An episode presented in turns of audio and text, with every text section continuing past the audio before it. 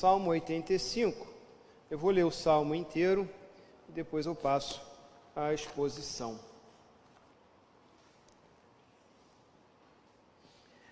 Favoreceste, Senhor, a tua terra, restauraste a prosperidade de Jacó, perdoaste a iniquidade de teu povo, encobriste os seus pecados todos.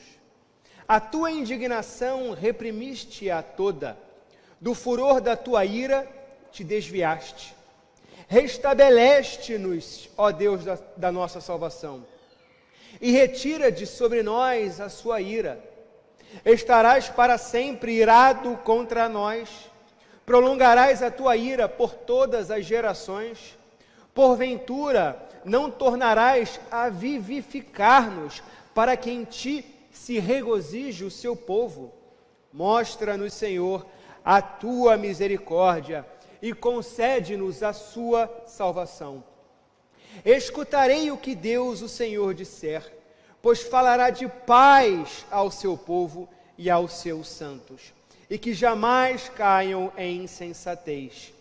Próxima está a sua salvação dos que o temem, para que a glória assista em nossa terra. Encontraram-se a graça e a verdade, a justiça e a paz se beijaram. Da terra brota a verdade, dos céus a justiça baixa o seu olhar.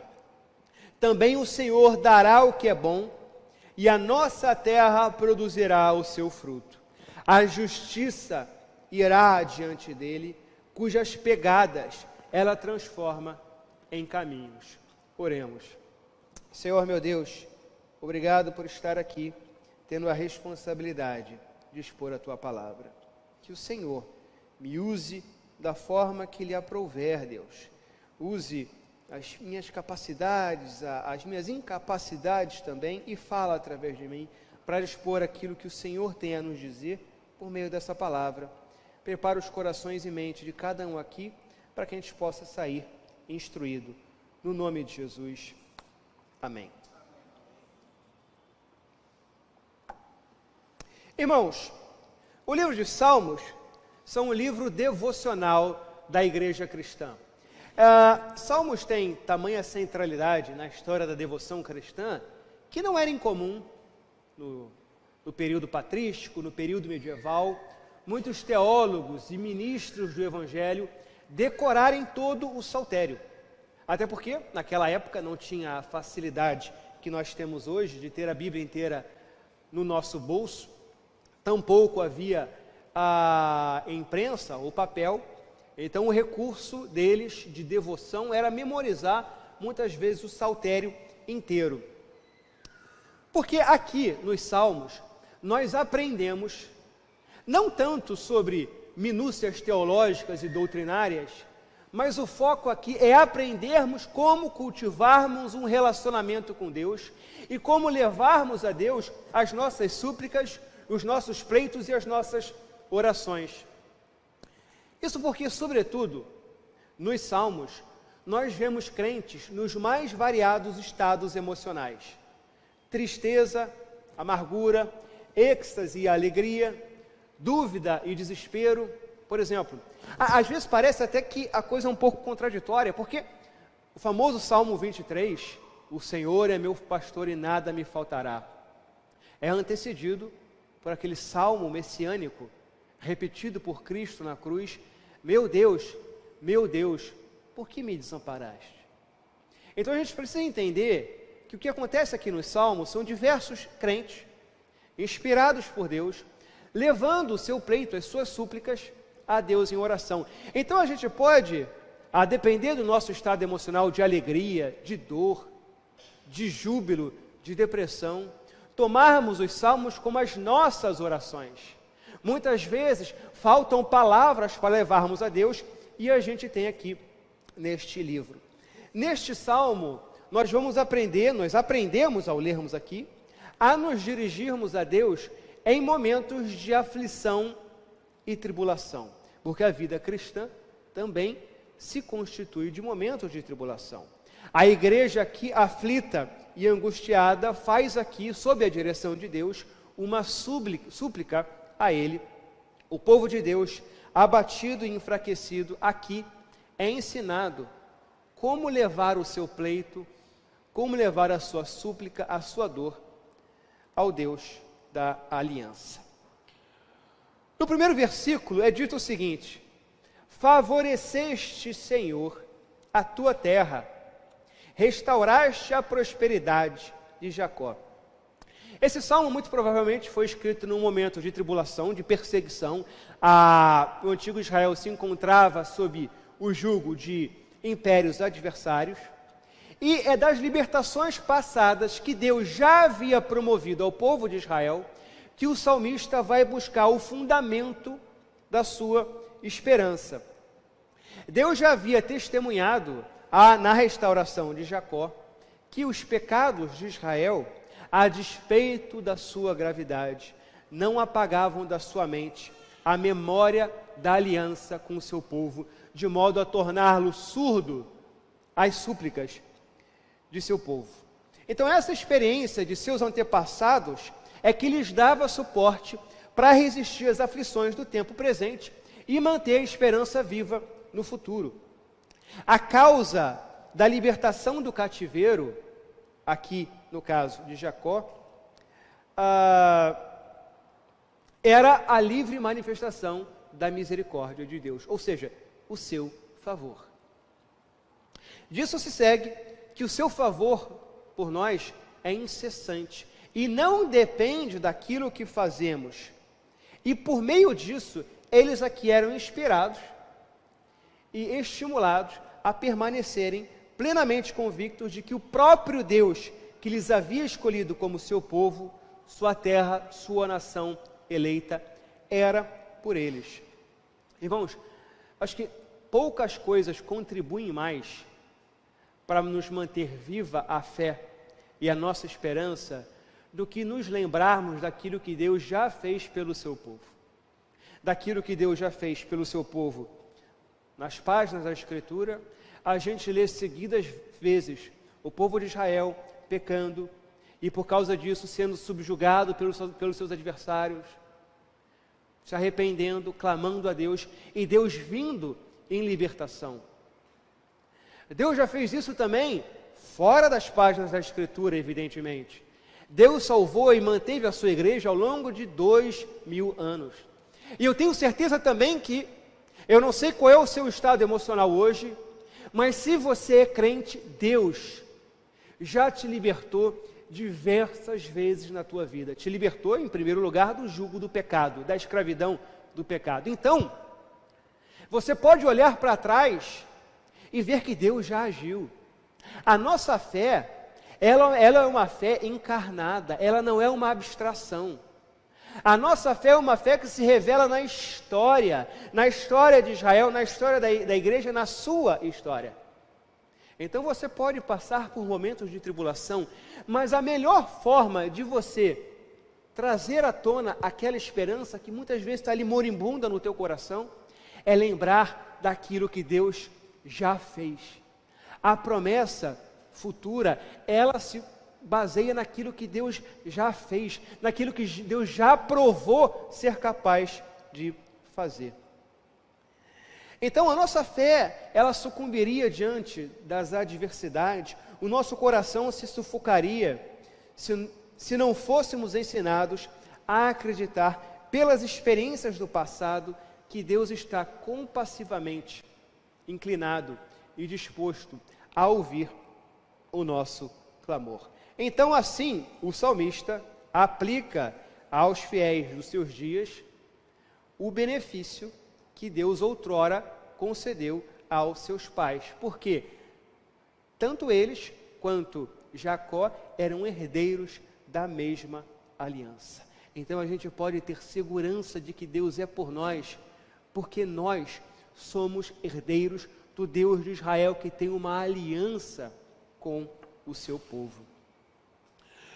O segundo ponto, versículos 2 e 3, vai dizer que perdoaste a iniquidade de teu povo, encobriste os seus pecados todos, a tua indignação reprimiste a toda, do furor da tua ira te desviaste. Aqui a gente aprende que Deus não lida conosco de acordo com os nossos pecados, porque se assim fosse, de fato não haveria esperança. Deus lida conosco de acordo com a aliança que Ele mesmo fez com o seu povo e, por conseguinte, conosco também. Perdoaste a culpa do teu povo e cobriste todos os nossos pecados. Quando Deus perdoa o teu pecado, meu irmão, Ele o cobre. E quando Ele o cobre, Ele o faz por inteiro. A libertação do cativeiro foi um exemplo do favor de Deus pelo antigo Israel e foi acompanhado do perdão da iniquidade. É muito natural para aquele que é crente se sentir muitas vezes pesaroso, amargurado por causa dos seus próprios pecados. E é por isso que o salmista aqui, ele retira todo o fundamento dessa apreensão, demonstrando a eles que Deus, ao libertar o seu povo, dava assim uma prova irrevogável da sua livre misericórdia. O salmista já havia traçado a libertação do cativeiro à bondade uh, e ao favor de Deus como a sua fonte. Mas, dado que o pecado ele promove a separação da humanidade em relação a Deus, o perdão dos pecados é o fundamento dessa libertação. Portanto, antes da libertação, Deus concede a certeza do perdão do seu pecado. Por isso, Deus, por sua graça, os livra de sua ira e afasta seu furor, ao cobrir-lhes o pecado e não lhes imputando a culpa que mereciam, mas imputando a eles sim a sua própria justiça, com base na promessa que ele havia feito ao seu povo e, portanto, conosco também. Então, no versículo 4, vem a aplicação prática de toda essa reflexão sobre o cuidado paternal de Deus na história do povo de Israel. Restabelece-nos, ou em outras traduções, restaura-nos, ó Deus da nossa salvação, e retira de sobre nós a tua ira. Estarás para sempre irado contra nós, prolongarás a tua ira por todas as gerações. Então, eles trazem para si a necessidade de se voltarem a Deus e clamarem por restauração ou por conversão, pedindo pela misericórdia de Deus que lhes perdoasse e restaurasse essa aliança que ele tinha com o seu povo. Restaura-nos mais uma vez, Senhor. Embora talvez aos olhos humanos poderia parecer que, o, que aquele povo não tivesse salvação, e eu quero que vocês imaginem a situação de Israel sendo subjugada por impérios adversários, porque muitas vezes nós enfrentamos sofrimentos e dores, muitas vezes a igreja enfrenta uma cultura muito adversa, e a gente chega ao ponto de desesperança, de não acreditar que é possível. Mas imagine você, um crente no antigo Israel, sendo literalmente subjugado por um império. Vamos, a gente pode fazer uma analogia o, com a nossa nação sendo subjugada pelos Estados Unidos da América, pela China, por um império muito mais poderoso. É uma situação que parece não ter solução, mas ainda assim, em situações muito mais adversas, do que a igreja pode enfrentar hoje, do que você enfrenta na sua vida, Deus lhes deu libertação. Então, nos cabe lembrar que a nossa salvação não está nas circunstâncias ao nosso redor, não está no nosso governo, não está em nenhuma potência estrangeira, não está na nossa capacidade, na nossa inteligência, não está nem mesmo nossa, na estrutura física, da nossa igreja, mas a certeza da libertação e da nossa salvação está na promessa daquele que não muda, está na promessa daquele que fez uma aliança com o seu povo e com você, que é crente no Deus dessa aliança. Então a gente pode ter a certeza e a segurança de que, quaisquer que sejam as circunstâncias, a gente pode descansar seguro que Deus sempre tem uma válvula de escape. Por mais que os olhos não vejam, por mais que a adversidade na sua vida seja aparentemente intransponível, o teu Deus é um Deus fiel e muito superior a quaisquer calamidades. Então, tendo consciência de que a ira de Deus era a causa e origem das calamidades que eles enfrentavam, os fiéis ali clamavam a Ele pela solução das suas tribulações. Por isso aqui eles oram pela graça da conversão, porque antes da libertação, a gente precisa converter os nossos corações a Deus e nos reconciliarmos com Ele. Nos versículos 8 e 9, vai dizer o seguinte: Escutarei, escutarei o que Deus, o Senhor, disser, pois falará de paz ao seu povo e aos seus santos, e que jamais caiam em insensatez. Próxima está a sua salvação dos que o temem, para que a glória assista em nossas terras, em nossa terra. Nesse versículo, a gente começa a ver a resposta de toda essa reflexão, esse trazer à memória as bênçãos passadas, essa necessidade do perdão, esse clamor pela restauração da aliança, e aqui o salmista começa a mudar o seu tom. A primeira coisa que ele diz é: isso sucede à conversão, escutarei a voz de Deus. Escutar é bem diferente de ouvir.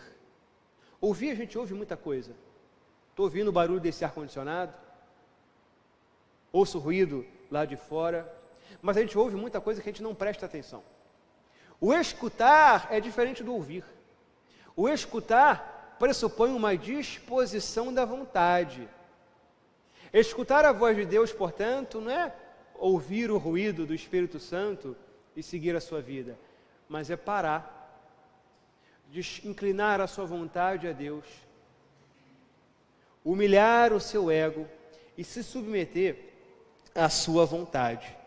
E aí começa a vir a resposta, pois falará de paz a seu povo. A resposta de Deus à nossa conversão, ao nosso clamor pela restauração, é uma resposta de paz. E isso começa a produzir um aumento na expectativa daquilo que Deus pode fazer. Próxima está a sua salvação. Agora que o salmista esteve em oração, ele espera que Deus faça algo grandioso. E Deus faz coisas grandiosas na nossa vida quando nós nos voltamos a Ele. Quando oramos, devemos esperar e ter a expectativa de que Deus ouve, escuta as nossas orações.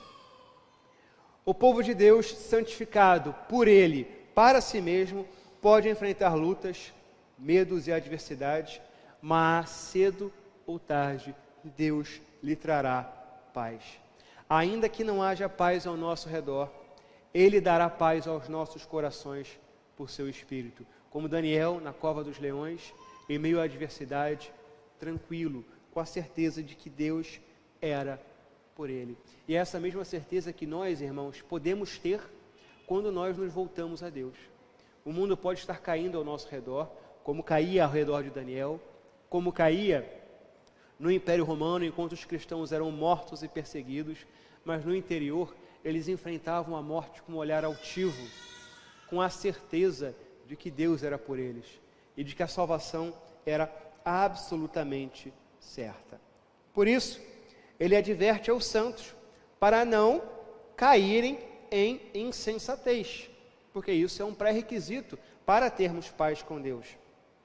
Então a paz é prometida àqueles que se voltam do pecado, se voltam da insensatez em direção ao Deus da aliança.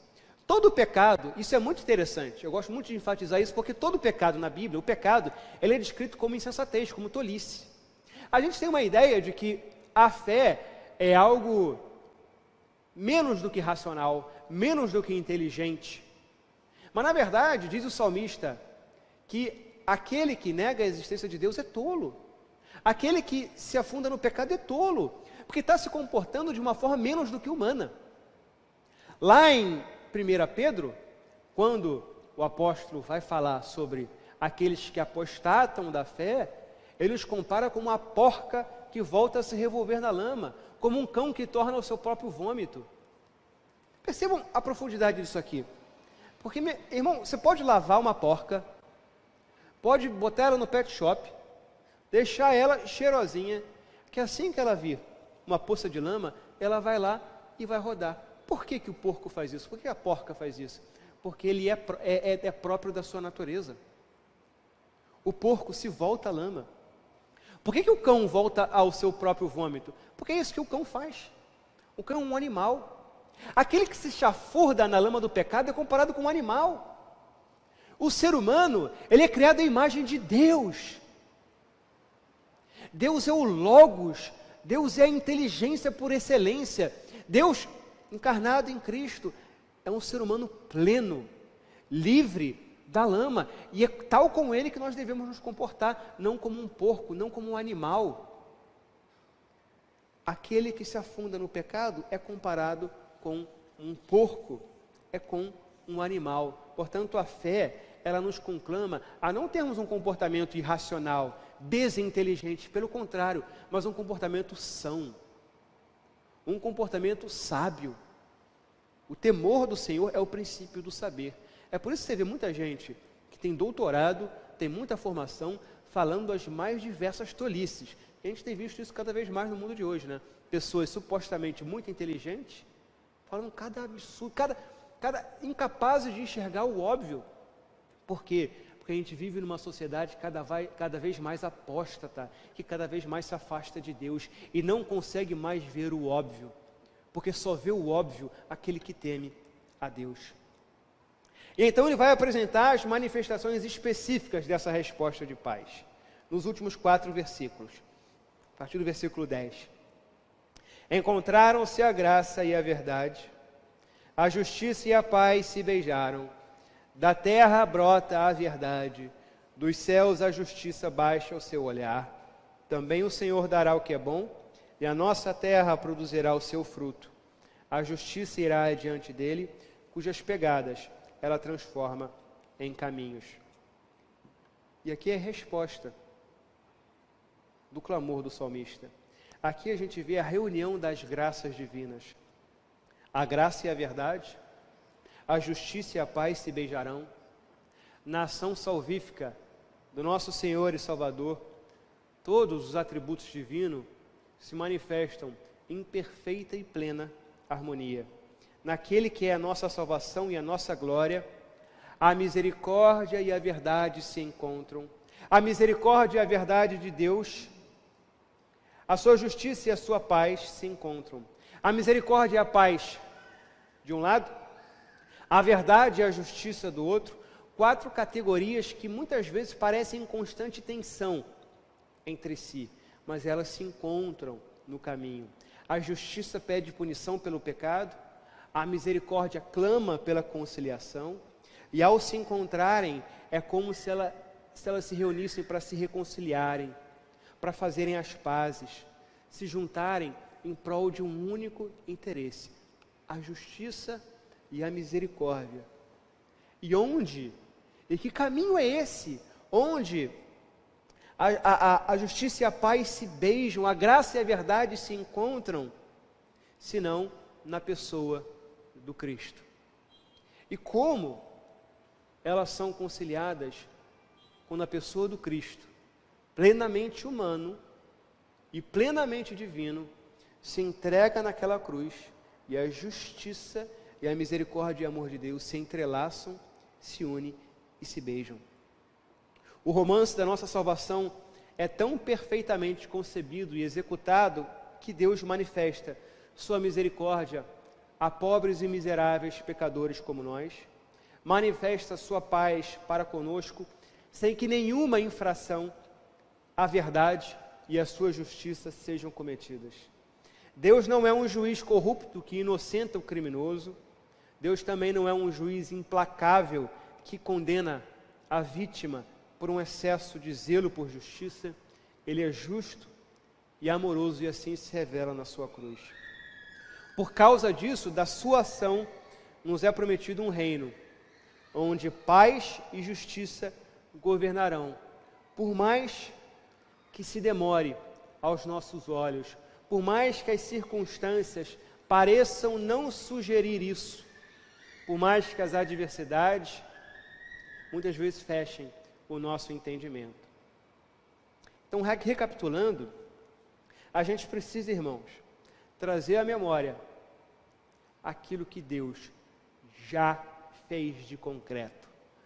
As formas diferentes que Deus se encarnou na história para libertar o seu povo, libertar a sua igreja e libertar a você.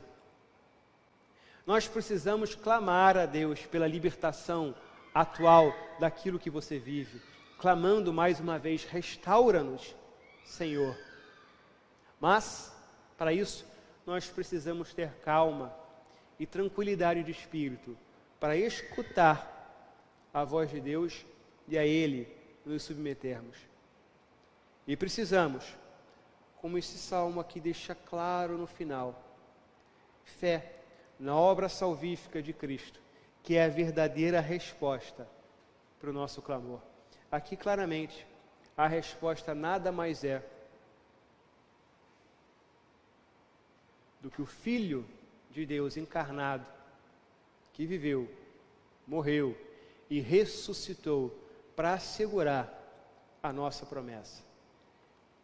Então, irmãos, a gente pode passar por diversas tribulações, situações em que a esperança parece cada vez mais distante. Mas Deus veio ao mundo para nos assegurar a certeza da esperança, qualquer que seja o nosso sofrimento.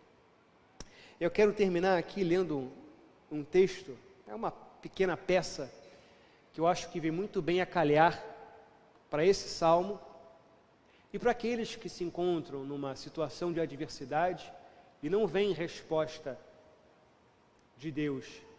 E que também resume muito bem a centralidade de Cristo como resposta às nossas dores. Isso está naquele livro, A Cruz de Cristo, de John Stott. É uma peça intitulada O Longo Silêncio, que diz o seguinte: No fim dos tempos, bilhões de pessoas estavam espalhadas numa grande planície perante o trono de Deus. A maioria fugia da luz brilhante que se lhes apresentava pela frente. Mas alguns grupos falavam agitadamente, não com vergonha abjeta, mas com beligerância. Pode Deus julgar-nos? Como pode ele saber acerca do sofrimento? perguntou uma impertinente jovem de cabelos negros. Ela rasgou a manga da blusa e mostrou um número que lhe fora tatuado num campo de concentração nazista. Nós suportamos terror, espancamentos, tortura, morte. Em outro grupo, um rapaz negro abaixou o colarinho. E o que dizer disto? perguntou ele, mostrando uma horrível queimadura de corda. Linchado pelo único crime de ser negro. Em outra multidão, uma colegial grávida, de olhos mal criados, murmurava: Por que devo sofrer? Não foi culpa minha. Por toda a planície havia centenas de grupos como esses. Cada um deles tinha uma reclamação contra Deus por causa do mal e do sofrimento que ele havia permitido no seu mundo. Quão feliz era Deus por viver no céu, onde tudo era doçura e luz, onde não havia choro nem medo, nem fome nem ódio. O que sabia Deus acerca de tudo o que o homem havia sido forçado a suportar neste mundo? Pois Deus leva uma vida muito tranquila e protegida, diziam eles. De modo que cada um desses grupos enviou seu líder, escolhido por ter sido o que mais sofreu: um judeu, um negro, uma pessoa de Hiroshima, um artrítico horrivelmente deformado e uma criança talidomídica. no centro da planície, tomaram conselho uns com os outros. Finalmente estavam prontos para apresentar seu caso.